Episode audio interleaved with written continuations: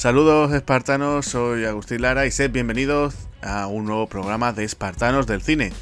Y como siempre decimos aquí, ¿no? Tanto a aquellos que nos escucháis ya hace mucho tiempo y a aquellos que por fin, oye, pues estáis escuchando este podcast por primera vez, pues bueno, pues este programa siempre es 50-50 y aquí el otro 50%, pues mi amigo Javi. ¿Qué tal, Javi? Bienvenido. Muy buenas, Agustín. Muy buenas a todos. Y como siempre digo, ¿no? Deseando, ¿no? Deseando estar aquí, deseando grabar, Deseando, ¿no? Hacer esta película, que no es que sea un 50%, pero sí que hay un dúo de actores así muy, muy simpático. Y yo creo, Agustín, que ya era hora de que tuviésemos algo de educación, ¿no? En el podcast. Sí, verdad, verdad, cierto. Eh, podríamos decir que ya es por fin un podcast educativo, ¿no? Yo que incluso me dedico a, la educación de vez en cuando. Uh, sobre todo, bueno, más que nada a la formación, pero bueno, ahí estamos, ¿no? Eh, pues sí, sí, podríamos pasar incluso lista y todo, ¿no? Aquí a ver quién, quién está y quién no está, ¿no? Presente o no presente, ¿no?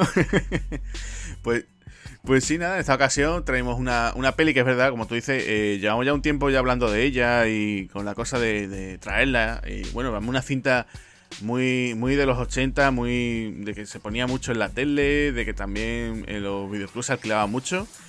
Eh, tenemos un actor que, que, yo creo que, bueno, a ver, no es un todoterreno, pero, pero servía para más o menos ¿no? casi un roto y un descosido, ¿no? Como es James Belushi. Y bueno, pues hoy nos toca hablar del rector macho, ¿no? Podemos decir, como le dicen al final de la película, ¿no? ¿Usted quién es? ¿no? El rector macho, ¿no? Entonces, eso es. Tenemos, tenemos esta película que, que bueno, pues eh, yo creo que todo el mundo la, tiene que, se tiene que acordar de ella, ¿no? Siempre es cierto que eh, tenemos muchas veces ese tipo de, cine, como de entre cine de, drama, de cine de denuncia, que se puede decir que son esas cintas de profesores que quieren sacar siempre adelante, ¿no? Su, clase o, el colegio donde se encuentra. Y bueno, pues en este caso, eh, creo que también, ¿no? Ya en otras ocasiones, ¿no? Eh, se ha dado el caso de, bueno, contarnos ya el profesor que tiene que incluso que llegar hasta, hasta las manos, ¿no? Incluso momentos de, acción. Y en el caso, pues teníamos aquí este rector, que bueno, pues una cinta que, ya te digo, era muy popular, ¿no? No es que fuese un súper taquillazo, pero era muy conocida por, por los aficionados al género. Y bueno, pues nosotros, como siempre solemos hacer aquí en Espartanos del Cine, eh, siempre comentaremos que, que va, habrá spoilers, por supuesto. Así que eh, os recomendamos que veáis la película primero y después os pongáis el podcast. Y bueno, pues la primera pregunta que nosotros solemos hacer aquí, ¿no, Javi? Eh, ¿Cuándo viste por primera vez el rector? Pues Agustín fue en televisión. Es una película que no me perdí en, cuando nada más que la pusieron los 80 y quedé maravillado porque además son de estas películas que cuando las llegas a ver siendo un adolescente, ¿no? Lo que te esperas de cuando llegas al instituto es prácticamente esto, que no es, ¿no? No es, no, no creo que nadie se encuentre, por lo menos, no, no creo ni que tú, ¿no? Te hayas encontrado algún instituto así, ni siquiera en, Sevilla, ¿no? Con este grado de, violencia, incluso desmesurada y exagerada, ¿no? Que tiene, porque hay que decir que si esto llegase a ser la realidad, pues estarían todos en la cárcel, ¿no? Hasta los profesores estarían en la cárcel por, por su pasividad. Pero yo quedé encantado, quedé encantado por él, sobre todo porque Jim Belushi eh, lo que te transmite es en todas sus películas como un personaje normal, porque es un tío normal y corriente, ¿no? Con un cuerpo normal, una cara normal, una estatura, bueno, es altito, creo que mide un 80 más o menos, eh, pero lo que te transmite, ¿no? Este hombre es siempre una, un saber estar eh, en pantalla increíble, o sea, tiene, tiene mucha imponencia, no es imponente, ¿no? Delante de la pantalla y más cuando se vuelve de mala leche. Entonces, pues en ese, en ese momento mm, yo quedé totalmente maravillado porque era una película de acción encubierta. Y en este caso, Agustín, ¿cómo descubriste tú esta película? Pues yo por la tele, por la tele en su momento, imagino que la pondría en, el Telecinco, ¿no? Ese Telecinco bueno que siempre nosotros recordamos, ¿no? El que ponía ese cine 5 estrellas y ese tipo de, de contenedores de relacionados con el mundo del cine. Y te, veías esta película y claro, pues te gustaba como no, claro. Eh, además, eh, lo curioso, claro, yo en aquella época no a Belushi no lo tengo tan marcado como, como un actor tan de comedia, ¿no? Si por ejemplo la recordaba por esta, por ejemplo Danco Calor Rojo, eh, después tenías una muy cinta familiar más o menos como Super Agente K9, ¿no? Que después hizo una especie como de, saga, ¿no? Que hizo alguna que otra secuela. Y claro, pues yo, yo lo marcaba más en un tío de acción, claro. Después estuve y dice, no, pero sí, Belushi también es un actor cómico, ¿no? De hecho, eh, claro, después, años después descubro que, bueno, después lo de su hermano John, ¿no? Que, para mí siempre ha sido un grande de, de, la comedia, ¿no? Siempre lo tengo ahí como, como un tío ahí, que, lástima que se, nos, que se nos fuera tan pronto porque, bueno, tenía grandes películas, ¿no? Yo siempre te he dicho, ¿no? Que de hecho en su día hicimos un, un especial, hablamos de 1941. Eh, para mí siempre ha sido una figura, ¿no? Como muy mítica, ¿no? Y las películas que hizo, ¿no? Pues desde Desmadre Americana, Los Blues Brothers, la propia 1941 y, otras tantas que él hizo, ¿no? Y entonces, claro, teníamos aquí a, su hermano James, o Jim, ¿no? También como en muchas películas aparece, ¿no? Como Jim Belushi. Y después un tipo que, que como tú dices, ¿no? Eh, un tío que tiene así un, físico más o menos de, tipo que podría ser eso perfectamente, ¿no? Un tío duro que después, eh, ya te digo, te lo ves en, como te decía, ¿no? En Danko, dándole réplica al propio Schwarzenegger. Eh, después, verdad que ya en los últimos años, pues bueno, ha estado en televisión, la, propia, el propio cine, o sea, siempre ha estado ahí jugando un poquito de todo, ¿no? Yo recuerdo incluso una, no sé si te acordarás cuando estuvimos, cuando nos conocimos, ¿no? Estuvimos estudiando en la academia. Eh, recuerda, eh, una, una, película nos pasó nuestro, nuestro amigo Luis, que de paso le mandaba como que un saludito a Luis. Eh, me pasó una película que era como un thriller policíaco en la cual incluso él era, era un policía, iba con Tupac Sapur y, y, los dos hacían de policías allí. Ya, ya Belushi estaba ya pasado de kilos, ¿no? Ya estaba en plan un poquito tipo Steven Seagal, ¿no? Porque si te fijas bien, Belushi, no sé, siempre tiene, me recuerda un poquito así, la forma de cara un poquito al propio Seagal, pero es que además cuando se pusieron los dos enormes, más o menos un físico parecido, ¿no? Así. Aunque Belushi no ha llegado tanto, ¿no? Y, claro, me hacía gracia decir, oye, había una escena de persecución en la cual, pues, iban persiguiendo tanto él como Tupac, que estaban persiguiendo a un chaval de, de 18 años así, y, y, Belushi era capaz de atraparlo, y era como, venga ya, ¿no? venga ya, vete por ahí, ¿no? Y, no sé, ya te digo, es un actor que siempre tengo cierto cariño, es una pena que después no ha mantenido, ¿no? Una una línea de éxitos, decir, oye, pues después se ha mantenido dentro de la comedia o no. Está ahí siempre, ¿no? Se ha quedado ya en un plano un poco más secundario. Eh, pero ya no, no era capaz de que los 90, ¿no? Pues dijeran, oye, pues lo tenemos de prota y llena la sala, o por lo menos el videoclub, ¿no? Con, su, con sus cintas, ¿no? Y ya te digo, tiene, tiene títulos muy interesantes, eh, alguno que otro por ahí interesante sobre todo en comedia, ya digo, yo, yo me lo paso muy bien con él, yo lo, veo y un tío que, que, funciona muy bien, porque normal, esto, digamos que lo tenía, ¿no? En, la, en, los genes, ¿no? En la familia estaba la, comedia. Y, ya te digo, de vez en cuando pues te lo, te lo encuentras en, algún que otro proyecto y dices tú, bueno, ¿qué hace este hombre aquí, no? Pero bueno, está, gusta verlo. Y aquí funciona muy bien, o sea, es un personaje que podría ser perfectamente un policía que lo han echado y se ha metido a, a, a rector, por ejemplo, ¿no? O a director de instituto eh, porque te lo crees perfectamente de tío duro, ¿no? O sea, una que ves el comienzo y dices, ostras, pues, pues sí, te convence. Momentos también, como te decía antes, fuera de mic, ¿no? Hay momentos también muy cómicos, ¿no? Que, que incluso aquí lo que. La gracia es que eh, la voz de doblaje es la misma que incluso le ponían a su hermano John. Entonces, hay momentitos que dices tú, ostras, es que esto podría ser comedia, ¿no? Hay momentos ahí muy cómicos que dices tú, no, no pega, pero él con los caretos que él pone, pues dices tú, venga, sí, sí, me lo creo. Y es bastante, bastante convincente, ¿no? La película en ese aspecto, ¿no? No es la primera vez que se hace una película de, relacionada con este tema. Hay muchísimas, hay infinidades. Yo creo que la que abrió, ¿no? Lo, la que abrió lo que era el tema de la violencia extrema. No se puede decir que sea eh, las que voy a comentar, pero yo creo que la que más asemeja a la violencia extrema, ¿no? Pues sería eh, Rebelión en las aulas, ¿no? La película de Sidney Poitier, ¿no? de, de del profesor ¿no? de, de, secundaria, ¿no? Que se vuelve también, que tiene también una segunda parte, ¿no?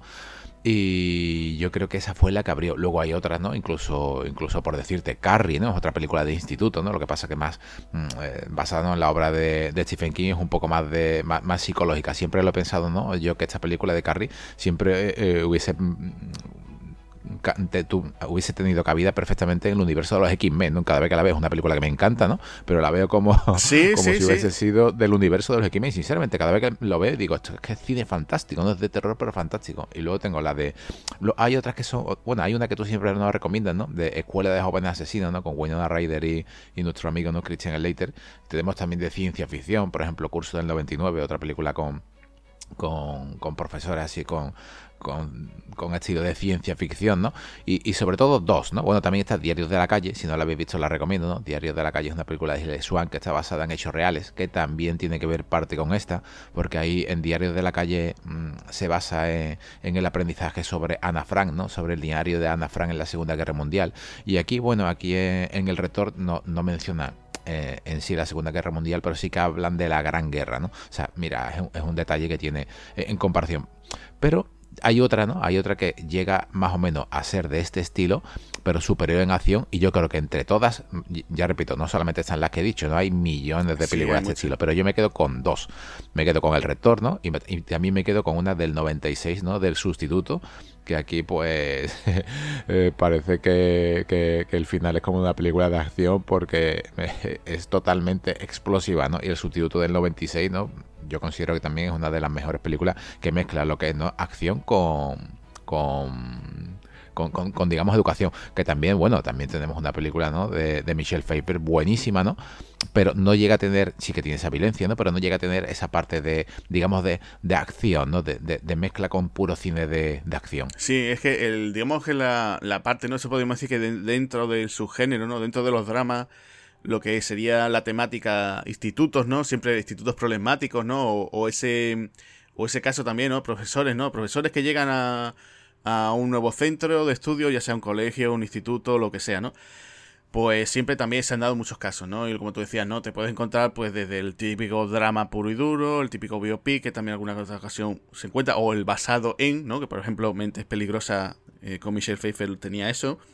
Eh, se han dado muchos casos, ¿no? O sea, te encuentras desde eso, pues desde el drama así más amable, eh, por ejemplo, incluso Meryl Streep hizo una, ¿no? La de Música en el Corazón, ¿no? Que, era una profesora de música, ¿no? Que además la dirigió Wes Craven, imaginaron, ¿no? Meryl Streep y Wes Craven, ¿no? imaginaron, ¿no? Pues hicieron también ahí también su peliculita. Y bueno, pues muy habitual, ¿no? Que hay un momento que la estrella de turno, pues diga, oye, pues voy a, me voy a hacer pasar por un profe y me, toca, ¿no? Tengo que interpretarlo y pues tenemos estas diferentes películas. lo que tú decías, yo creo que la más, la que más se asemeja a, a esta, pues el caso sería el sustituto, que es verdad que ya se convirtió también en una película de acción. De hecho, tuvo después varias secuelas, no con Tom Berenger, sino con Trish Williams, ¿no? Que hace poquito nos dejó. Y bueno, pues, pues nada, ahí teníamos varios, ¿no? De hecho, podríamos estar aquí hablando muchísimas, ¿no? Tú has mencionado incluso el curso 1999 y teníamos también la de 1984, que ambas la hizo Mark Lester. Y bueno, pues la, verdad que la del 84 era más como que te ponían, ¿no? En un momento, ese contexto así como de eh, centro así súper violento, ¿no? En el cual pues los profesores eh, prácticamente si no tenían que llevar un arma casi para dar clases, ¿no? Pues casi casi, ¿no? Y bueno, pues en esta nos plantea también es un sitio conflictivo. Eh, tenemos un personaje también, pues podemos decirlo, el personaje de Belushi es un tío conflictivo en realidad, ¿no? Porque eh, tal y como te lo presentan al principio, ¿no? Un tipo que, que bueno, que sí, que parece que, que este Rick Latimer, pues parece que sí, que está el tío Mm, tiene una vida más o menos bien. Lo que pasa que, bueno, pues está divorciando o está recientemente divorciado y, claro, pues digamos que es conflictivo, ¿no? Y a partir de, ese incidente, que es como empieza la película, ¿no? como te decía, ¿no? Ese temazo, ¿no? Los, títulos de crédito, ¿no? Ese blues rock que todo suena ahí, el tío tomándose las copas con los amigos, ¿no? dices tú, oh, un momento distendido, pero llega, fíjate tú qué casualidad, qué mala suerte, que aparece su ex esposa, además con el abogado del que le ha llevado el divorcio, o sea, que ya es como el colmo, ¿no? O sea, ya es que faltaba que si hubiera, si hubiera algún tema de infidelidad, que hubiera aparecido también por ahí el amante de la esposa, ¿no? Ya que hubiera sido el colmo, ¿no? Y, claro, pues esto a Rick no, no, traga por eso y dice, tú, aquí se va a acabar la tontería y claro, lo primero que ve es un bate de béisbol y, y, la lía, ¿no? además que de hecho le destroza el, Porsche, eh, se lo destroza al abogado, ¿no? Y dices tú, pero bien roto, ¿eh? Te da una pena y dices tú, uy, con lo bonito que es ese coche, como, como lo destrozan, pero, pero a base de bien. Y claro, pues esto hace que la, Junta, o por lo menos sus superiores, digan, mira, eh, Rick, que no te queremos en... Además, no sé si, porque te iba a preguntar, es una cosa que a lo mejor, bueno, yo creo que estaría cancelado, ¿no? El tema de que eh, él cuando lo vemos en su... lo que va a ser su antiguo puesto de trabajo, ¿no? Él está como de profesor, ¿no? Eh, se, sobreentiende que no sé si es una escuela superior o algo, pero él está allí con, uno, con unos prismáticos vigilando a sus alumnos que no copien en los exámenes, ¿no? Y resulta que una de las veces empieza a, ¿no? a verle como la pantorrilla ¿no? a una, o las piernas a una de sus alumnas, ¿no? Que dices tú, uy, uy, uy, ten cuidado, ¿no? ten cuidado por dónde vas con eso, ¿no? Que además, de hecho, hay un momento que le dice a una alumna, dice, oye, que no lleves sujetador no, no significa que te voy a subir la nota. O sea, que es que ya imagínate, ¿no? O sea, yo entiendo que son ya, eh, si no casi mayores de edad, están ahí, ahí, o sea, que diciendo, oye, que esto, que una día, día de hoy esa escena se vería un poco eh, canceladilla, ¿no? O diría, no, quita, corta esto, ¿no? Que, la gente nos va, nos, van a, nos van a poner el grito en el cielo, ¿no?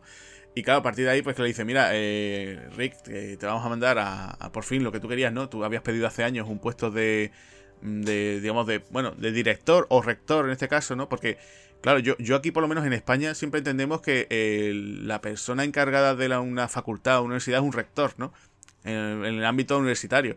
Pero aquí, aquí siempre lo que cuando decimos, ¿no? La persona encargada de, llevar, gestionar un instituto es un director, ¿no? entonces, no sé si es por una eh, traducción o porque, no sé, por, por lo menos yo que yo sepa, siempre aquí decimos el director del colegio o el director del centro o, o la directora, Pero aquí no, aquí es un rector, lo mandan al, a, este instituto, que es un instituto bastante, bastante conflictivo, ¿no? Y, claro, además que incluso tú ves cómo están las paredes, cómo está deteriorado el sitio, ¿no? O sea, el sitio es, parece casi una zona de guerra, ¿no? Aunque no, no hay tiroteos, ¿no? Dices tú, bueno, parece que, que se van a encontrar ahí lo peor. Pero bueno, Ángel cuando él llega ya se encuentra lo peor, ¿no? O sea, eh, no sé a ti qué te parece este comienzo. La verdad, una buena presentación del personaje de Rick Latimer, de, cómo es el tipo per se, ¿no? Cómo es en sí un tío, un tío duro que podría ser incluso un policía, ¿no? O un detective. Pero no, no, es un tipo que se dedica a la educación, ¿no? Eh, sí, yo creo que eh, es como tú has dicho, ¿no? Con esa escena del principio, es una película que hoy en día sería totalmente y políticamente incorrecta, ¿no? No se atreverían a rodar algo, algo, algo así, sería, yo creo que sería casi delictivo, ¿no? Hoy en día irían hasta la cárcel y la pondrían a parir, ¿no? Eh, él en uno, en un examen vigilando con unos prismáticos, ¿no? Que no se copie nadie y ahí haciendo de la suya y luego te muestra lo que es su, su, vida. Eh, es un profesor, ¿no? Al mismo tiempo es alcohólico, ¿no? Imagínate tú, ya eso hoy en día, ¿no? Ya como mucho daría para algo de cine de autor o de festivales, ¿no? Ahí en plan dramático total. Y luego date cuenta, Agustín, que es un auténtico desastre. O sea, te vende lo que es, lo que era antiguamente, ¿no? Lo que, lo, lo que, lo que es la masculinidad tóxica, porque nada más que él abre su frigorífico, lo que se encuentra es, lo tengo apuntado aquí, son dos latas de Coca-Cola, una botella de, cerveza, una sola course, una sola course, ¿vale? una lata de, de, comida en carne que no la abre en toda la, en toda la película, ¿no? Y leche, ¿no? Ya está, es lo único que tiene. Eh, y, te lo ves que no tiene ni el más mínimo interés por la limpieza, pero es que no llega solamente eso, llega a ser de asqueroso ya que se echa el colacao, ¿no?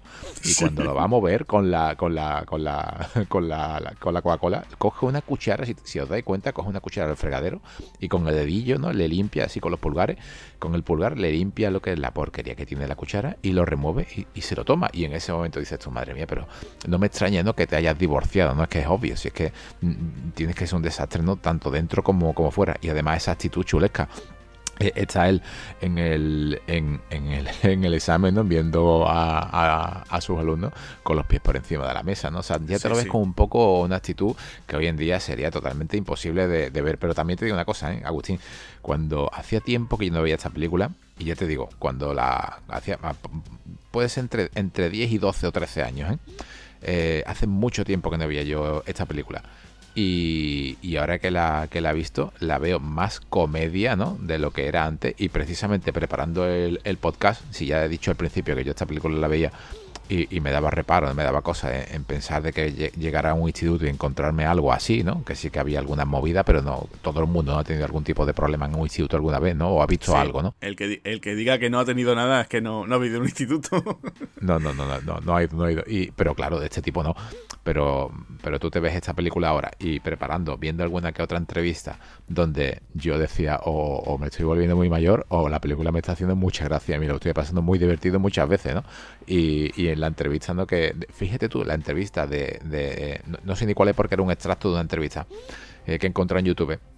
Simplemente un extracto mencionaban la palabra humor. Y dije, anda, mira, si en, si en los 80 decían esto, pues, ah, pues entiendo ahora que iba dirigido a un público más adulto. Y de hecho, comentaron de que se intentó mm, esconder toda la violencia que existía en la película, en los trailers, incluso a, a las distribuidoras, ¿no? Para no mostrar lo que verdaderamente era, porque sí que la película es muy violenta, de hecho tiene hasta escenas de terror, ¿no? O sea, es, bastante, bastante eh, mezcla, ¿no? Mezcla lo que es la supuesta realidad, ¿no? No con, lo que es el eh, la educación, ¿no? con lo que es la acción y con partes de, terror como con y como persecuciones que vemos al final de la película. Yo creo que es un desastre. O sea, este hombre es un auténtico desastre que tenía que encontrarse a sí mismo. De hecho, lo califican ya con el síndrome de Peter Pan cagate, ¿no? O sea, que esos, esos adultos, ¿no? Que tienen que son... Sí, que se siguen comportando como si fuesen críos, sí. Pero claro, él va madurando, ¿no? Y eso es lo que me gusta, ¿no? Como su personaje que aparentemente le importa todo una gran M, ¿no? Pues él, va madurando y consigue llegar a... Ya llegas tú a empatizar con él, ¿no? Porque su objetivo es, es, muy, muy bueno, o sea, lo que quiere verdaderamente, lo único que tiene ya, lo único que le queda, ¿no? Es... La, la, la, enseñanza y este instituto. él descubre que no puede salir de aquí y es lo que le queda. Pero a todo esto, Agustín, no solamente está él, ¿no? Hay, hay otro personaje por aquí que casi que venía de rebote, ¿no? ¿no? estaba pensado su papel en él, pero es un actor de color que yo mm, cada vez que lo veía en pantalla me llenaba, ¿no? ¿Quién tenemos por aquí, Agustín? Sí, tenemos a, Luis Gossett Jr., también un actor, eh, tiene un carrerón, o sea, un hombre que, ganador de un Oscar también, que hay que decirlo, ¿eh? que parece que no, pero ganó su, Oscar bien merecido por Oficial y Caballero. Eh, un tipo que, bueno, que en los 80 pues trabajó también muchísimo, además trabajó con muchísima gente, con muchísimas productoras, te puede decir, puede trabajar, por ejemplo, con, con Dennis Quaid, por ejemplo, ¿no? Con, trabajando con Wolfgang Petersen en Enemigo Mío, que estaba irreconocible porque hacía de, alienígena, a verlo, pues, por ejemplo, junto a Chuck Norris en El Templo del Oro, junto a Richard Gere en Oficial Caballero, como te decía, o aquí con Belushi, ¿no? Y un actor eh, súper carismático que, de hecho, por ejemplo, la saga Águilas de Acero, él se hace, se hace el protagonista, ¿no? De hecho, empieza siendo...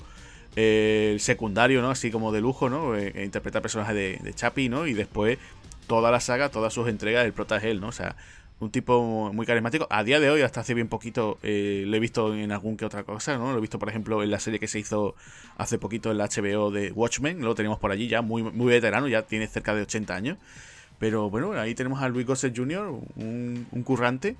Y aquí la verdad que lo hace, lo hace muy bien, ¿no? O sea, eh, tienes este personaje de Jake Phillips, ¿no? Que, que bueno, pues es un, un tipo que, que de hecho también te lo dice, ¿no? Un antiguo alumno también del, de este instituto que, bueno, pues que iba para estrella de fútbol o por lo menos para convertirse en un profesional de fútbol y en un partido de estos eh, amistosos pues se lesiona y ya pues el hombre no, no es capaz, tiene que dejar su carrera y, lo tienes aquí, ¿no? El hombre pues quería otra vez volver pues diciendo, oye, pues voy a intentar también, eh, oye, pues si yo pude salir de aquí, a ver si puedo echar una mano, participar aquí para, para que, oye, que mi instituto, ¿no? Pues salga un poco adelante, ¿no? Él no es profesor, ¿no? Eh, porque él podría haber sido el personaje del entrenador, ¿no? Que aquí es curioso que no hay ningún entrenador, ¿no? No, no se ven por ahí, es verdad, hay momentos las pistas y todo esto, pero que no, no, tenemos personaje de entrenador. Y no, él se encarga de la seguridad, ¿no? Además que, que lo ves por allí con esa, su gorrita, con sus camisetas y eso. Pero no, no, o sea, el tío se encarga de la seguridad del instituto y bueno, cuando hay algún otro problema intenta mantener, digamos, cierto orden, ¿no? No puede mantener orden, claro. Él se ve que, digamos que tanto Latimer como Phillips se, necesitan, ¿no? Porque claro, cuando necesita, digamos, la parte un poquito más de acción, va a ser Phillips el que se encargue, o por lo menos el que tenga que echar la, mano a, los chicos, ¿no? Es decir, detente.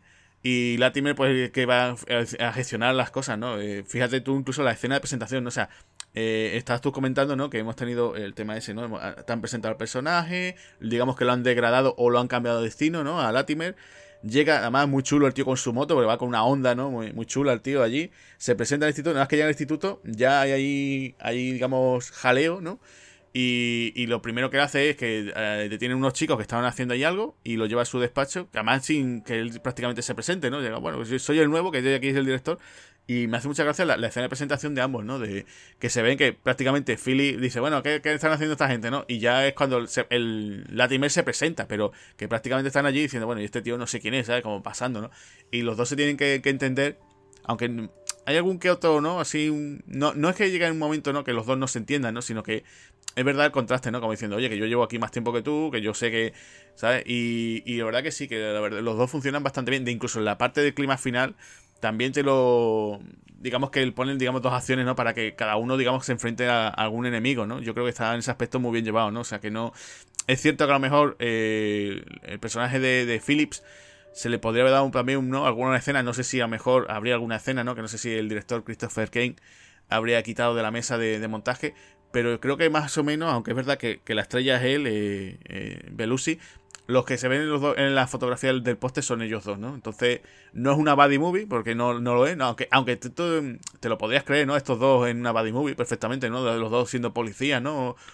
Y, pero no, no, aquí funciona, funciona muy bien, ¿no? Y, y después, de hecho, también tenemos aquí a, a, también una chica también muy de acción, ¿no? Como, como Raidon Chow, ¿no? Que es esta chica que sobre todo todo el mundo se acordará de ella por, por comando, ¿no? Y además que interpreta a, esa, eh, como también la profesora, que también quiere poner de su parte, ¿no? Y, digamos que nunca llega a ser como el interés amoroso de, de Latimer, ¿no? Que decir, oye, pues aquí parece que va a haber algo, ¿no? Pero se tiene como cierto afecto, ¿no? No diciendo en el momento que, que incluso haya, por lo que tú decías, no hay un intento de violación, una escena bastante durilla que, que, que bueno, que ahí menos mal que llega nuestro Latimer como el héroe, ¿no? Además que se mete allí con la moto, ¿no?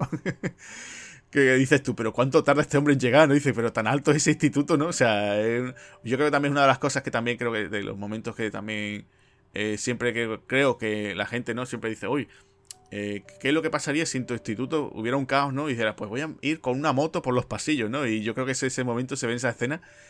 Y, lo tenemos con, el personaje de, de, Hillary, ¿no? Esta profesora que siempre como que mm, sabe tratar a los alumnos. Yo creo que es de estas personas que, se involucran, ¿no? Y entonces es de esas que, bueno, pues aquí digamos que, que, ella no, o sea, aquí no vamos a ver a, a Red como, como en comando, ¿no? Que, que incluso utilizaba un lanzacohetes, ¿no? sino que la vemos como una profesora que más eh, pone, digamos, su, su entrega, su espíritu y su, y su, corazón, su buen corazón, su buen hacer, como una, una, buena profesora que quiere que sus alumnos saquen adelante. ¿no? De hecho, hay un momento ese que, que ya empieza a explicar, eh, la, vemos dando clase, que sabe cómo llevar a los chicos y, y, yo creo que es un poco el contrapunto, ¿no? Diciendo, oye, tenemos a estos dos tíos, ¿no? A, estos dos, eh, vamos a decir, un poco más macho alfa, ¿no? Y tenemos a esta mujer que dice, oye, pues digamos que se encarga de esa otra parte de la, de la película, ¿no? Dice, oye, pues los chavales, vale, vosotros lo tenéis aquí a raya, pero yo voy a intentar que por lo menos salgan aprendiendo, ¿no? Y tenemos por aquí otro lado el villano, que es Michael Wright, que es Victor, Duncan. Un actor que yo cuando estaba viendo, volviendo a ver la película, decía, joder, este hombre que me suena, que me suena su cara, que me suena, que me suena. Más tiene un rostro así muy característico, muy marcado, parece muy vegano. Pero es que este hombre salía en V, que era uno de los buenos. y cuando lo vi, pero si este hombre, yo tenía ese recuerdo, digo, si tú eras un cachito de Palmer, si tú eras uno de los Resistencia. Y claro, pues después viendo su filmografía, incluso el tipo, pues también tiene su parte de carrera musical. Y lo, muy lo más gracioso que hay que comentar, que, que bueno, aquí también hay que decirlo, eh, le pasa mucho, ¿no? Ese efecto, como se suele decir, en, cuando lo habéis escuchado, ¿no? Cualquiera que no escuche el podcast, ese efecto tipo al salir de clase, ¿no? O serie eh, típica de aquí española, ¿no? O incluso pasaba desde muchísimo antes, ¿no? Eh, necesitamos adolescentes. Bueno, pues no tenemos adolescentes. Bueno, pues trate actores que parezcan adolescentes. ¿Qué pasa? Que, ¿Sabes cuántos años se lleva eh, Michael Gray con Jim Belushi? Pues. No te lo puedo decir. pues se llevan solamente dos años. O sea, que tú imagínate que, que Victor Duncan, ¿no? O sea, el personaje de Michael Gray, supone que es un adolescente o ya un chaval de los 10, cerca de los 18, bueno, pues se lleva simplemente dos años de diferencia con Belushi. O sea que si Belushi estaba ya, pues ahí cerca de los 40, pues este chaval tendría treinta y tantos, o sea, 38 largos, ¿sabes? Sí, como, como Beverly Hill, ¿no? 90-210, ¿no? Que está casi con 30 ahí en el instituto, ¿no? Eso está ahí el caso siempre, ¿no? De, como te decía, ¿no? De estas series, por ejemplo, aquí en España, ¿no? El famoso al salir de clase o el física química, toda esta, ¿no? Estaba, por ejemplo, el caso de estas tres, Carmen Morales, ¿no?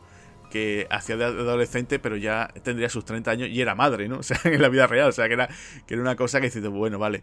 Y Michael Gray lo hace bastante bien, sobre todo yo creo que le saca un buen trabajo porque con sus gestos, o sea, simplemente muchas veces callado, el momento de esa presentación, ¿no? Cuando está en esa, en esa junta, ¿no? Que además se ve ese, ese salón de actos que es enorme, ¿no? Que, dices tú, pero si eso parece más de una universidad de un instituto, ¿no? Cuando su primera aparición, él llega ahí con ese con esa gabardina o ese eh, guardapolvo que tiene allí negro de cuero, el tío todo serio, gestos muy lentos, eh, cuando saca la navaja, ¿no? Que, además directamente se encara con, con Latimer, coge la navaja y la deja, ¿no? Como, que te da a entender diciendo, mm, soy malo, soy bueno, ¿sabes? Tiene un poco ambiguo, pero no dices tú. Pero incluso hay un momento al principio de la película piensa, pues a lo mejor hay un momento que, que, dice, venga, pues se hacen coleguitas, ¿no? O, o se tienen cierto respeto. Pero, oye, pues parece. Y no, a lo mejor aparece por ahí después el típico traficante de drogas que después, ¿no? Se la va a liar. Pero no, no. Eh, en primer momento eh, te quedas un poco, ¿no? Te, le dejas la navaja incluso ahí a, a, Latimer. Y, y, claro, no, sabes muy bien, ¿no? Ya pasa, digamos, ese cierto respeto a, a cierta envidia, ¿no? Eh, de que, pues, que es lo que quiere llevar su, su negocio, ¿no? Porque digamos que, que, Duncan lo que lleva allí, digamos que es el jefe de, digamos, del crimen del instituto, ¿no? Y bueno, pues por ejemplo se ve a esa chica, ¿no? Que está vendiendo droga, que después el propio Latimer la quiere ayudar, ¿no? Que, que él después descubre que la chica pues es madre, ¿no? Tiene madre soltera, ¿no? Y, y tiene que sacarse la vida adelante, aparte de sacarse el graduado, pues se tiene que también pues cuidar por, por su hija y claro, pues se dedicaba a vender drogas, ¿no? Entonces pues va viendo diferentes personajillos, ¿no? Después tienes este chico también, eh, eh White Zack, ¿no? Que, que lo interpreta a J.J. Cohen que mm, es el que intenta después violar a, la profesora, ¿no? A Hillary, y después tienes a este otro chico, ¿no? A, que interpreta Jacob Vargas, que, que, es ese Arturo, ¿no? Que no sabe ni leer, ¿no? Que te quedas tú alucinado, pero dice, como este chico que está en un instituto, ¿no? Vamos a suponer una escuela segunda y no sabe ni leer, y dices, bueno, pero este chaval cómo, cómo está ahí, ¿no? Lo normal es que, que hubiera estado en otro, en una escuela especial o alguna otra historia, ¿no? Y, y tienes personajes así curiosos, ¿no? Después, por ejemplo, está el, personaje de, de Remy Rojas, que lo interpreta Esaí Morales, que, que bueno, que Esaí Morales por esa época también lo vimos en La Bamba, ¿no? Y que a día de hoy, por ejemplo, fíjate, es el villano de las últimas entregas de Misión Imposible, ¿no? Que, que Morales también, uno de esos actores que lleva de toda la vida trabajando haciendo cine, televisión y, me ha sorprendido muchísimo verlo. Perdón. Me ha sorprendido mucho verlo ahora en la última entrega de, Misión Imposible. Además, parece un villano imponente que dices tú. Se la está poniendo muy difícil al personaje de Zanjo que interpreta a Tom Cruise. Y no sé, yo creo que, el reparto, la verdad que, cumple bastante, bastante bien, ¿no? No sé si tú quieres destacar a alguien más del, reparto. Sí, bueno, yo sobre todo, ¿no? Decir sobre el Ser Jr., ¿no? Que, que, hay una película que me encanta, ¿no? Que tenemos que traer aquí a, a Espartanos del Cielo, que es enemigo mío donde eh, la película de Wolfgang Petersen, ¿no? Estaba protagonizada por Dennis Quaid. También sale por ahí Brian James, ¿no? El cocopera típico de, de, las películas de, digamos, de los 80 es una lástima, ¿no? Como Brian James, pues desapareció su, su, cara, su, su, forma de ser, su, su actuación, siempre me, desde que lo vi en Blade Runner me, me, encantó, ¿no? Y también otra película que también tenemos pendiente, ¿no? De traer aquí, ¿no? La gran Don la, la, de Don Langren, ¿no? Eh, eh, su, Punisher, ¿no? El Punisher, digamos, no es de la canon, ¿no? Pero se puede decir que, que, es como si fuese un, un, Punisher al estilo de la canon, ¿no? Y sobre el casting, que pues nada, eh, está muy bien. Lo que sí que han mencionado, ¿no? Que hay un actor que participó en V, pero también JJ Cohen, ¿no? Que interpreta a este, a este blanco Zack, ¿no? Eh, que en inglés es White Zack. Es como una especie de. Mm, o sea, eh, es como un mote, ¿no? O sea, eso de White Zack. O sea, yo creo que es como una especie que querrían decir.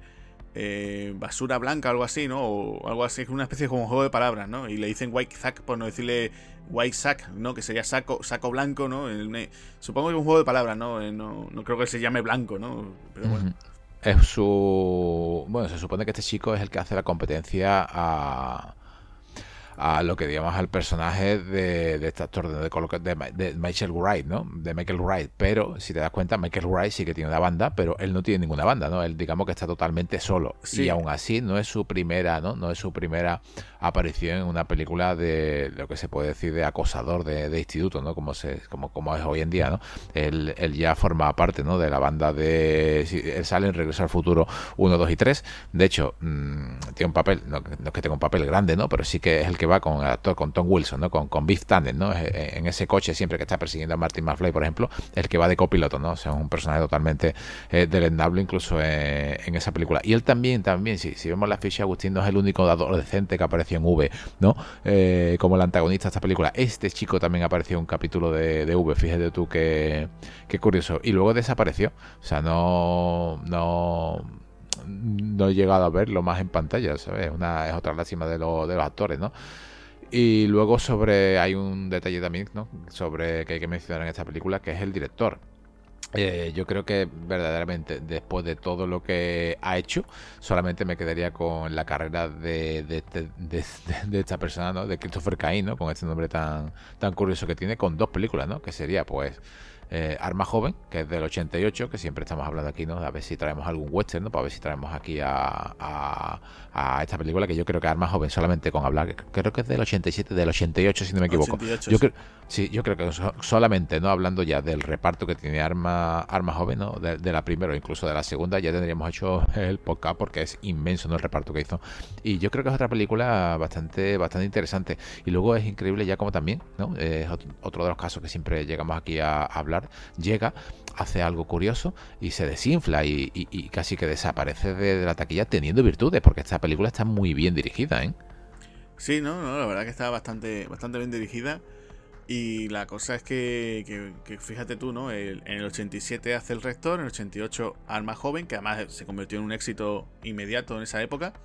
Y ya después, pues tú revisas su, carrera y lo siguiente que hace es una cosa que se llama una película de televisión Muertos sobre Ruedas, en el 94, es cierto que esta sí llegó a cines, que fue el nuevo Karate Kid, que fue el, Karate Kid que te protagonizó Hilary sí, Es muy floja, ¿eh? Flojita, es verdad que después incluso el pequeño Panda, recuerdo también fue a cine, pero ya después este hombre, pues lo, que lo siguiente que tiene son trabajos para televisión. Tiene una película que te había comentado yo en el 97, que yo la recuerdo verla en el blockbuster, que después incluso, no sé, bueno, alquilarla no creo, pero creo que la vi en la tele, que fue Dos chiflados en remojo, que era eh, Danny Glover con Joe Pesci, que diciendo, bueno, pues mira, mientras que hacemos Arma Letal 4 sí o no, vamos a hacer una comedia.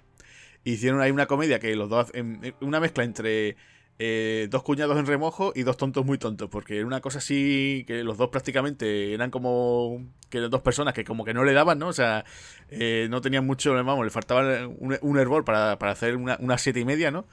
Y, y no sé, una comedia así muy tontorrona, así un humor muy, muy cartoon. Y ya el resto de la carrera de Christopher Kane, pues eso, trabajos de televisión, eh, series también. Hizo una, una, serie de los siete magníficos a finales de los 90. Eh, y no sé, ya lo último tiene aquí una cosa del 2012, Deep in the Hair, y, ya está, ¿no? Ya pues creo que imagino que la carrera, ya supongo se habrá jubilado este hombre porque es de, nació en el 43, o sea que ya tiene sus setenta y tantos largos. Así que bueno, pues nada, en cuanto menos una, una, carrera curiosa la de la de este, este tipo que bueno, la verdad que por lo menos tuvo sus éxitos, ¿no? Sí, eh, eh, también Luis Gosser Jr. has comentado, no, bueno, has comentado, no, en la película se ve que no sé cuántas yardas recorrió hasta que tuvo una, un, problema de rodilla, ¿no? Él fue también, ¿no? Eh, digamos, deportista, jugó en su juventud al béisbol, eso sí que sí que me consta. Y si te das cuenta, Agustín, en esta película él no pega, ¿no? No pega, pero me parece me parece que, es un personaje que te lo muestran como que estás esperando a que llegue su momento de tener una gran escenación a pelea, ¿no? Como por ejemplo, en, no sé si te acuerdas de la película esta de Golpe Perfecto, ¿no? del 92 con James Wood, que hace de, de, boxeador, que tiene muy buena condición física y simplemente es unos añitos después de esta y aquí se ve más dejadito, ¿no? Se, más, más barrigón, más... más con menos condición física, ¿no? Y fíjate tú que, en Oficial Caballero estaba totalmente fibrado, ¿no? Y aquí el único, la única pega ¿no? que le puede poner es que sí que tiene una pelea, ¿no? Con, con Blanco Sack, ¿no? Que lo deja totalmente colgado a través de una ventana. Yo me hubiese imaginado que hubiese caído muerto, ¿no? De, por, la, por la ventana, pero yo me lo hubiera imaginado aquí con un poco más de, más de fuerza porque es lo que te está mostrando el personaje durante toda la, película, ¿no? Que, es que tiene fuerza, que, tiene, que es grande, que la gente lo respeta, que no tiene ningún tipo de problema a la hora de ejercer la autoridad, excepto en alguna otra escena, ¿no? Que ahora, que ahora comentaremos, ¿no? Y, y, es una es una de las lástimas que le veo yo a, este a este actor y también sobre todo pues a Red a la chica no a la chica de color a Red Down Chong es una lástima, ¿no? Porque esta chica en, comando, ¿no? Hace de su papel, todo el mundo la recordará por esa película, pero yo también creo que podría haber sido una gran estrella de acción, ¿no? O por lo menos tener más consideración en lo que es el papel, porque es guapa, es atlética, eh, es actúa bien, ¿no? Y, es otra lástima, ¿no? Bueno, también hizo, ¿no? El color púrpura, ¿no? En, el mismo año de, de Comando, en el 85, me parece. Y, es una lástima porque tampoco se, tampoco digamos que llegó como lo que es a, despegar, ¿no? Y que te recuerden por una película de los 80, ¿no? Porque además es joven, o sea, estamos muchachos, no, no creo que tenga más de 50 y pico años, ¿no? Nació en el 60, 61. Entonces, pues, es una lástima, no son buenos actores, pero que no han llegado tampoco a, despegar incluso al Jim Belushi, porque Jim Belushi, exceptuando tres películas suyas, ¿no? Bueno, tres películas suyas, yo destaco tres peliculones, ¿no? Como, como es El Rector, ¿no? Como es la, la película que hizo junto con con Arnold Schwarzenegger, que todo el mundo la conocerá como Danco, ¿no? que de, camino aprovecho y mando un saludo muy especial a José María Molano, que me enteré, por ejemplo, que ¿no? en Danco, ¿no? Jim Belushi, para no interpretar el típico policía, eh, se, se hartó de comer pizza, ¿no? Para poner unos cuantos kilitos más. Y, y, luego la de Superagente K9, que está muy, muy, muy, muy bien esa película. Y luego su pequeño cameíto de, del último gran héroe. Y casi que, que sale al final de la película, que incluso sale bandando, diciendo, no me la perdería por nada del mundo. Eh, yo creo que también desapareció y es otra, es otra lástima porque es que aquí todos han desaparecido, ¿no? Ha desaparecido el protagonista, eh, el actor secundario, el malo, el director y la chica, o sea, han llegado, han pegado en los 80 y, lo que siempre vuelvo a decir, y el cine, el tipo de cine que se, la, la moda, la tendencia, pues ha hecho que desaparezca absolutamente todo. Bueno, aquí lo único, el único que podemos decir, que, ya digo, lo comentaba antes, ¿no? Eh, es ahí Morales, que, que, ya te digo, están ahora, lo tenéis ahí en la última de, de Misión Imposible. Sí. Y, ya te digo, hombre, a ver, es que también una película de los 80, ahora que estamos ya, pues varias décadas después, pues normal, no te puedes mantener siempre arriba del todo, ¿no? Salvo que seas, por ejemplo, Tom Cruise, ¿no?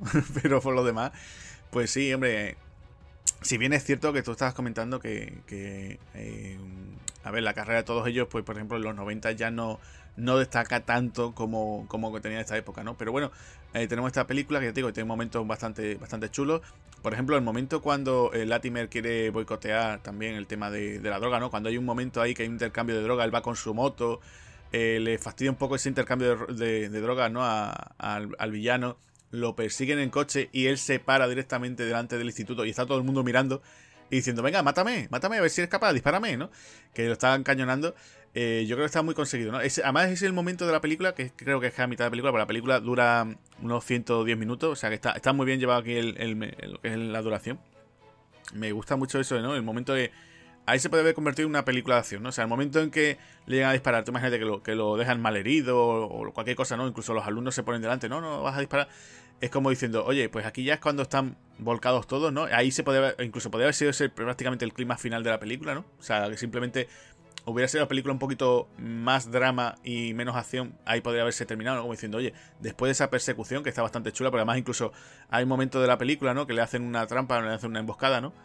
Que, que, bueno, él está, como decía antes, ¿no? Él está intentando ayudar a esta chica que decíamos, ¿no? Que estaba vendiendo droga, que le dice, oye, mira, vente a tal hora y yo te voy a dar clases para que tú puedas sacarte el graduado.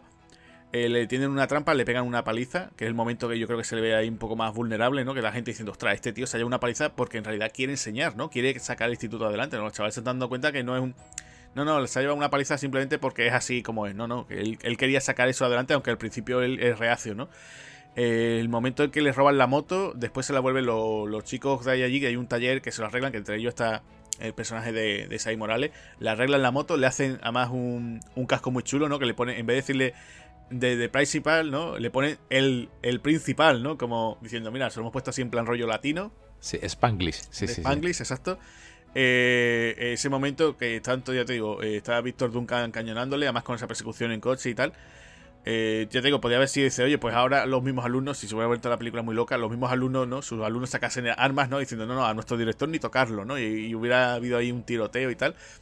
Pero no, no, eh, tienes ahí ese momento que es como la declaración de guerra ya diciendo, oye, no, no, que, que, no queremos drogas aquí en el instituto y te vamos a cortar aquí el negocio a, Víctor. Y aquí es cuando empieza ya la película, ¿no? Eh, hemos tenido también la parte de ese intento de violación, que, que también él va con su moto el Latimer y como te decía, ¿no? Se, se, lo toma ahí con mucha calma, ¿no?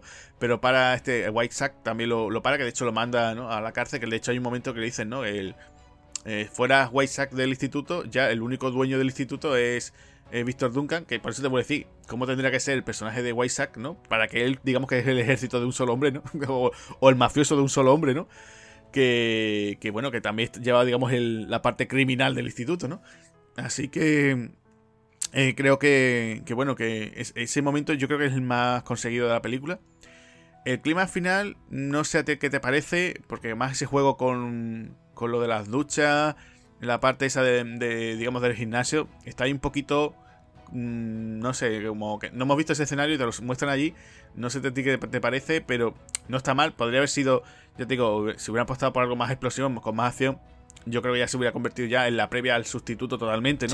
Sí, sí, sí, sí, Entonces yo, no quieren jugar con el tema de, no, aquí va a haber muertes, aquí va a haber gente herida, malherida han jugado y dicen, no, no, aquí sí tiene que morir alguien, ¿no? Porque, por ejemplo, tenemos al personaje de ese chico, ¿no? hay otro chico, ¿no? También en el instituto, que está como, soy un malote, pero no soy un malote del todo, ¿no? Me van a meter en la banda, sí, pero no. Y este ese chico siempre está dudando, ¿no? Y de hecho, ese chico creo que es el que peor parte se lo lleva porque lo mandan al hospital.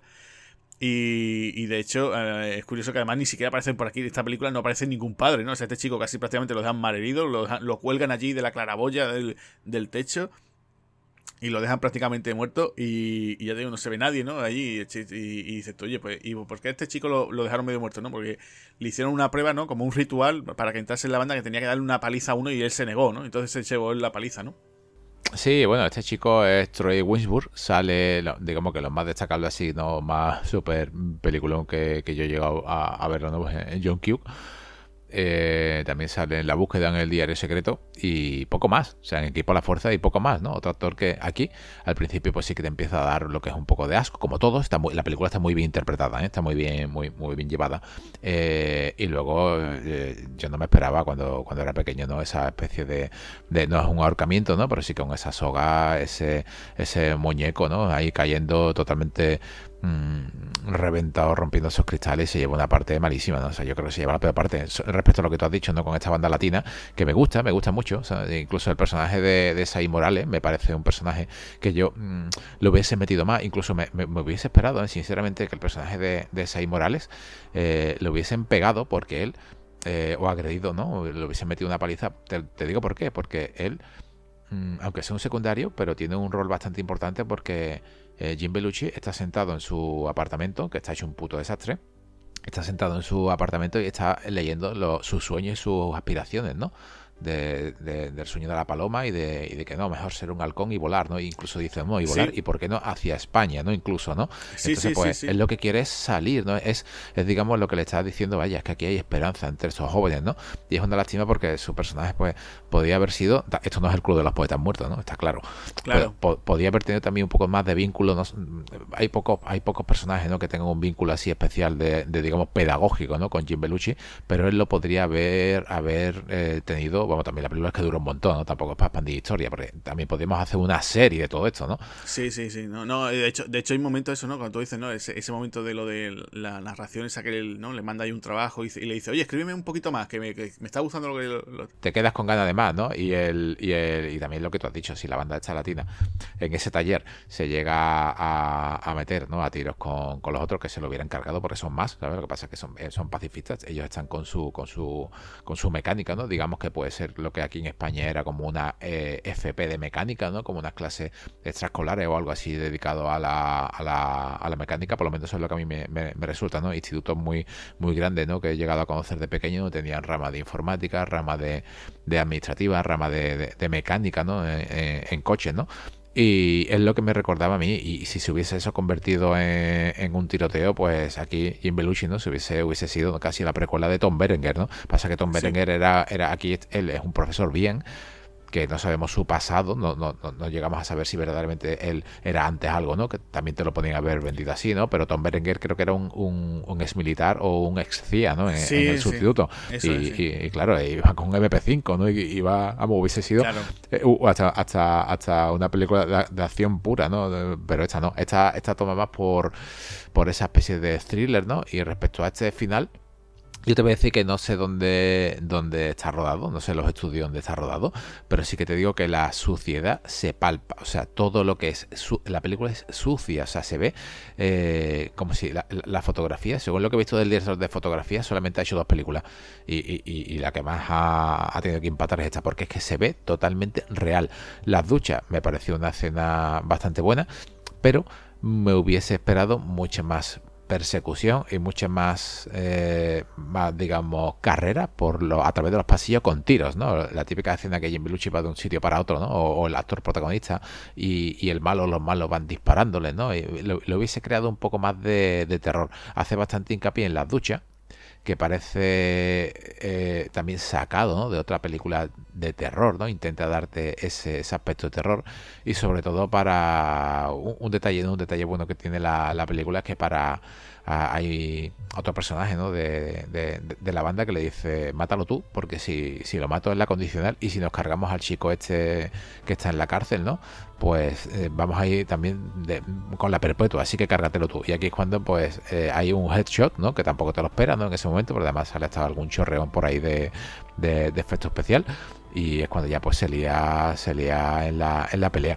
O sea, yo lo veo, lo veo en líneas generales, lo veo, lo veo bastante, bastante bien. Yo lo de las duchas diré que, que me sorprendió mucho, ¿no? Porque estamos acostumbrados, ¿no? Sobre todo las comedias de instituto, ¿no? Ver esas duchas que son abiertas, ¿no? Que no tienen esos compartimentos, ¿no? Que, que es muy curioso para que la gente que no haya visto la película, que son como cada cubículos, ¿no? Donde tienes tú tu duchita, tienes incluso tu pequeña taquilla y su puertecita, ¿no? Para tener su, privacidad, que me sorprendió mucho. Digo, oye, pues, pues sí, esto, esto es lo normal, ¿no? Lo que no es normal, que muchas veces te pone las duchas, venga, ala, ahí, ponte allí con, con 20 duchas, con 20 personas más allí en pelota a lavarte, ¿no? Que, sí, sí, sorprendió Mucho, me sorprendió mucho diciendo, oye, además un instituto público que tuviese eso, ¿no? Con su taquillita, ¿no? Decir, bueno, tú llegas aquí, dejas tu, tu toallita, lo que sea, y tienes tu puertecita para que tú estés ahí tranquilo, ¿no? Y me, sorprendió mucho, digo, que ve, me, me llamaron la atención ese, ese aspecto, ¿no? Sí, mira, Agustín, un, un detalle ahora que has comentado, las toallas, entre tanta suciedad y, que esto es bestial, porque esto ha tenido que estar rodado en algún sitio. No, no lo desconozco. Si esto, si esto es un instituto, esto se ha rodado en un instituto, pues eh, eh, el instituto, vaya tela como estaba el instituto, estaría hecho totalmente polvo. Hay una, hay, eh, cuando entran ellos en la, esto que tú has comentado, cuando entran ellos en la ducha, que las duchas son inmensas, ¿no? Estos, estos cubículos, estas cabinas, eh, te encuentras un stand que viene con las toallas perfectamente dobladas y limpias, ¿no? que, tú dices, madre mía, pero esto cómo puede estar así, ¿no? Eh, estaría totalmente incendiada. Además que parece, da aspecto como de prisión, ¿eh? O sea, tiene la fotografía de aspecto como si esto, si esto llega a ser en una prisión y llega a ser un, o un correccional, ¿no? Llega a ser un motín en la, y él es profesor de la prisión y es un motín y van a matarlo, pues también, también funcionaría la película perfectamente en ese ámbito. O sea, yo creo que que el, profesor, ¿no? Que llega a, un sitio conflictivo y se ve eh, encerrado, porque aquí verdaderamente está encerrado, ¿no? Pues yo creo que funciona, ¿no? Funciona bastante, bastante, bien. Una cosa que te iba que te iba a, a comentar es el, te has dado cuenta, ¿no? También porque hay que tiene partes de humor, te has dado cuenta, ¿no? Siempre este personaje, ¿no? Así que creo que es asiático, que está limpiando, que siempre lo está mirando, como diciendo, este que es lo que está haciendo, ah, Sí, sí, sí, y sale dos o tres veces, vaya sí, sí, sí, Y al final se le despide, ¿no? Le dice, encantado de conocerle, buenas noches, ¿no? Y se va, ¿no? Como sabe. Sí, sí, sí, le da la mano, le da la mano, como diciendo, como en las películas del oeste, ¿no? Prácticamente dice, tú mañana, porque además hay un momento muy, muy western, cuando el propio Víctor Duncan se lo dice, tú mañana de aquí no sales vivo. Eh, se lo dice así y ya como diciendo, bueno, todo el mundo ya como en la película del oeste, ¿no? Llega el malo y dice, no, mañana duelo al sol, ¿no? Y ya todo el mundo pues despidiéndose, ¿no? Y, el momento de, este hombre, de este conserje que le da la mano, bueno, ha sido un placer conocerle y tal y, nada, fue bonito mientras duró. Tiene, tiene, su, tiene su gracia, ¿no? Hay otro momento eh, el momento también de los desayunos también de, de, Belushi, ¿no? Cuando está en su cocina. El momento ese que, se toma la Coca-Cola con, el colacao. Que, además echa el colacao que, ni siquiera lo echa perfectamente, ¿no? Se le cae por ahí alrededor los polvitos. Y el tío lo prueba y, se queda así como mirando. Que además un gesto que me recordó muchísimo a su hermano. Y dice, mmm, rico. ¿Sabes? Como diciendo que porquería. Pero tiene esos momentitos, momentitos, como tú decías, que tiene a, esa comedia, ¿no? Que diciendo, bueno, pues no sé si sería del propio Belushi pero, pero que funciona, funciona muy bien en él, ¿no? Te, lo crees y dices tú, oye, pues sí, pues sería esa forma, ¿no? Choca después por otro lado con eso, con ver ese Latimer, ese tío entregado, defendiendo el fuerte, ¿no? En ese caso. Y claro, lo que tú decías del instituto, ¿no? Que es verdad que el instituto parece una zona de guerra, pero claro, también es verdad que eh, esto, aunque se rodó en parte en una escuela secundaria de verdad, que fue en, en Northgate, en Walnut Creek, en California, ¿vale? Eh, que incluso además también por lo que se comenta también tanto estudiantes como profesores sirvieron de extras ¿no? que, es lo normal ¿no? este tipo de sitios así ese tipo de rodaje claro hay partes que después se hicieron en, en estudio no entonces las zonas que se ven más dañadas más eh, con graffiti las taquillas esas taquillas que parece que están ya oxidadas que se caen de viejas no que dices tú madre mía yo, yo por ejemplo una cosa que nosotros siempre decimos, ¿no? Con, con, respecto a los institutos americanos, con respecto a los españoles, o por lo menos lo que nosotros hemos vivido aquí en Andalucía nosotros los institutos no teníamos taquillas, ¿no? Entonces, eh, tú si guardabas tus cosas, las guardabas mejor en tu pupitre, y como mucho, ¿no? Yo no, yo recuerdo eso, por ejemplo, en el, colegio sí, ¿no? Dejaba los libros en, tu pupitre y ya está, ¿no? Sí, sí. Eh, yo recuerdo alumnos, ¿no? Del cambio del colegio al instituto que hacían eso y, la gente decía, no, ¿qué haces si te lo van a robar? ¿no? Te lo van a robar o te lo van a destrozar. No puedes hacer eso, ¿no? Tenías que ir siempre. ¿Qué tengo hoy? ¿Cinco asignaturas? Pues llevo simplemente las cinco, las cinco asignaturas, ¿no? Eso después ha hecho que tengamos una generación, ¿no? Una generación de personas con la espalda fastidiada, ¿no? Hasta que se inventaron esas mochilas con el trolley. Pero, pero claro, era, lo que teníamos, ¿no? Entonces, claro, ver eso de las películas y decir, ay, tenemos taquillas, ¿no? Y aquello era como, wow, ¿no? Lo has visto en muchísimas series, de, de, cualquier género, ¿no? Siempre en instituto, las taquillas, ¿no? Era como, wow, ¿no? El sueño, ¿no? El sueño de, no tengo una taquilla, ¿no? Pues, pues no, no, aquí no. Y claro, a verlas allí, pues estaban hechas polvo, que dices tú, bueno, a saber si no hay ratas o a saber lo que te encuentras allí. Claro, esa parte, eh, todo eso, los grafitis de las paredes, todo eso, claro, esa era la parte que estaba grabada en, un, en un estudio, ¿no? Entonces, claro, por eso decía, dice, uy, como, como muchas veces la gente dice, no, pues si esto, claro, entre que, digamos, entre comillas, maquillan también ciertas zonas que se van a grabar, ¿no? Que a lo mejor, pues las deterioran un poco más, ¿no? dice, oye, pues mira, aquí hay que grabar ciertas escenas en tal sitio, bueno, pues me lo deja y después viene producción y te lo pone mucho mejor de lo que lo tienes, ¿no? Claro, pues eh, en ese caso, pues sí quedó, quedó mucho mejor. La parte igual también decía, ¿no? La parte esta de, las duchas, eh, una zona que a lo mejor después tendrían que hacer algún tipo de reforma que sea y queda bien, ¿no? Eh, acuérdate también un momento del clima final donde el personaje de Phyllis también lo dejan encerrado, ¿no? En un cuartucho, ¿no? Y él está allí intentando romper esa ventana que tiene más esa reja, que será un cuarto de estos donde tienen allí, pues, eh, una serie de, cosas, ¿no? Como, también lo que tú me decías de las la parte donde están las toallas, ¿no? Claro, esa sería, digamos, la zona, la zona buena. Entonces, ahí estaban las toallas eh, recogiditas y limpitas, ¿no? Eh, que lo normal lo que tú decías, ¿no? Que, ahí no hubiera ni toallas ni nada, ¿no? Ahí simplemente esto, eso estuviera hecho, hecho polvo, ¿no? Sí. respecto a la escena de, de la moto, ¿no? Otra película que nosotros hemos tenido aquí en Espartanos del Cine, ¿no? Con otro actor de, de, color con Sharon Stone incluso, ¿no? Que sale, eh, digamos, con un coche, ¿no? Más rápido, más rápido, aún más rápido, ¿no? aquí, tenemos, aquí tenemos algo similar, ¿no? Algo similar a lo que era de otro, ¿no? Por decirlo, de otro educador social, ¿no? Como Acción Jackson. Aquí tenemos a, otra escena de la moto que tienes que contarme, ¿no? Sobre esa cena, ¿no? Y, y esa moto, Agustín. Bueno, pues la moto es una Honda, es una Honda la que llevan aquí nuestro Latimer. Es, el modelo es una VT750 Shadow. Y bueno, pues según en qué escena, pues le cambiaron el modelo del, del 85 al del 86. Vamos, que en vez de ser el, la, la, 750 era la 700. Pero bueno, prácticamente son motos muy parecidas. Supongo que a lo mejor eh, pues lo típico que suele pasar ¿no? en las producciones, ¿no? En, toda, en todas películas en la cual hay algún tipo de persecución o algo, lo normal es que se rompan, ¿no? Se rompan los vehículos, ¿no? O sea, los coches y tal, ¿no? Entonces muchas veces eh, se utilizan diferentes, ¿no? Pero ya sea a lo mejor el que tienen para los planos generales o después para, para a lo mejor ciertas escenas de acción pues tengan que tenerlo modificado porque si tiene un golpe o lo que sea, ¿no? Por ejemplo, ahí tienes el caso del coche fantástico, la serie del coche fantástico no era solamente un coche, sino que eran muchísimos coches, eran cuatro o cinco, ¿no? Según para qué cosas no querían, pues, y en este caso igual, ¿no? Pues según la lo que te pedía la película, bueno, pues la que va a usar Belushi, pues va a ser a lo mejor la, la del modelo del 85.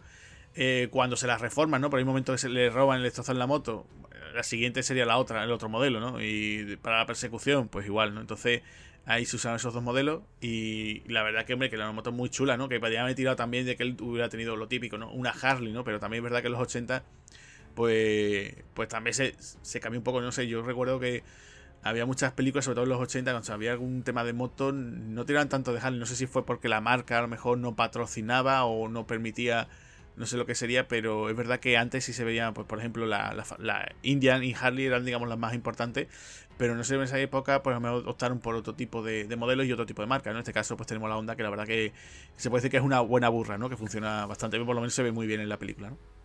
Sí, también tenemos, bueno, el coche del malo, un, Impala del 68 con ese color lila, ¿no?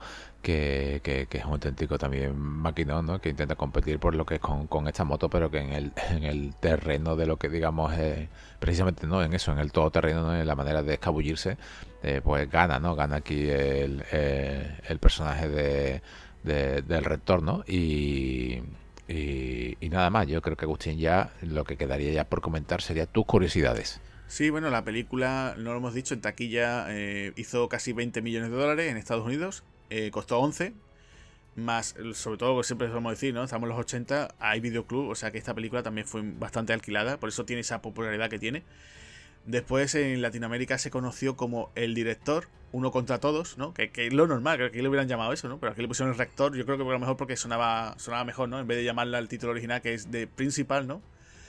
Y después, por otro lado, eh, se consideró a un principio a Michael Keaton para que fuese Rick Latimer. Lo que pasa es que ya estaba en el 87, ahí estaría ya cerquita que le ofrecieran ser Batman.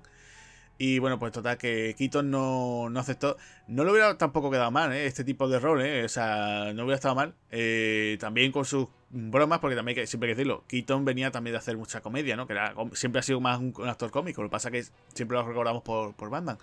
También se le ofreció esta película a Gary Bassi, que, dices tú, bueno, Gary Bassi, claro, en aquel momento en el 87 está haciendo arma letal. Entonces, claro, pues hubiera quedado raro. Cierto que es verdad que a Bassi ya se le encasilló como villano, pero Bassi ya venía de una carrera de, principios de, de finales de los 70, que incluso Gary Bassi llegó a estar nominado al Oscar, ¿eh? O sea que, que era un actor que ahí estaba, ¿sabes? Estaba en esos momentitos que dice, oye, pues podría haber aceptado o no, y hubiera funcionado. Lo que pasa es que ya con el careto que tiene lo tenemos asociado eso a que siempre sea un villano, ¿no? Eh, después también, eh, pues lo que te comentaba antes, ¿no? A diferencia de edad entre Víctor Duncan y, y Rick Latimer, que en realidad son dos años, o sea, entre Belushi y Wright. Después, eh, el tema de. El, tema, por ejemplo, de la moto, te lo había comentado. Todo el tema de que hemos dicho antes, de las pintadas, de todos los grafitis que aparecen, pues por lo visto es que había un grupito que se llamaba Death on Arrival, que eran unos chicos que, que eran unos artistas callejeros y se contrataron para que eh, decorasen toda todos los o sea, toda la parte del instituto y todo eso que estábamos comentando, ¿no? Que parecía que está súper abandonado. Pues estos chicos, esos eh, de Rivals, pues se encargaron de eso. Y después, bueno, eh, aparte de que también se utilizaron eh, alumnos y profesores de verdad, también se contrataron, fíjate tú, que esto no es la primera vez, se ha hecho muchas otras ocasiones, se contrataron a varios, a varios moteros de, bueno, se contrataron a varios ángeles del infierno. Entonces lo tuvieron como asistente de producción, pues sobre todo pues para contar un poquito que donde los sitios donde estuviesen rodando, pues contar un poquito la seguridad y, y sobre todo pues el tema de los estudiantes para que no se desmadraran. Y dice que fueron bastante profesionales, aunque no es la primera vez, porque Los Ángeles del Infierno tiene bastante mala fama, ¿no?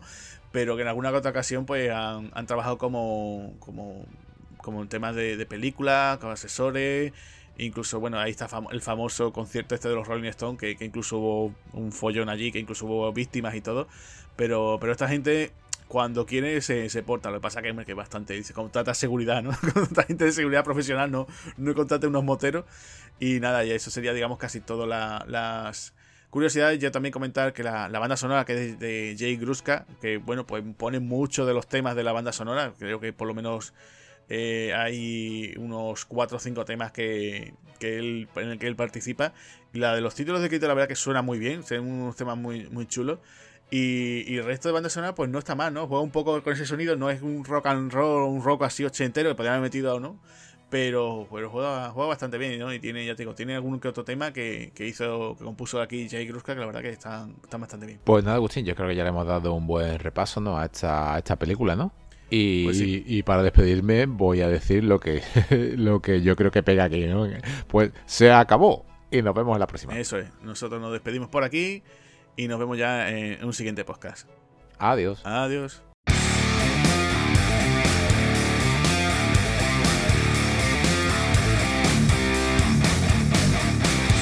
Muchas gracias por habernos escuchado.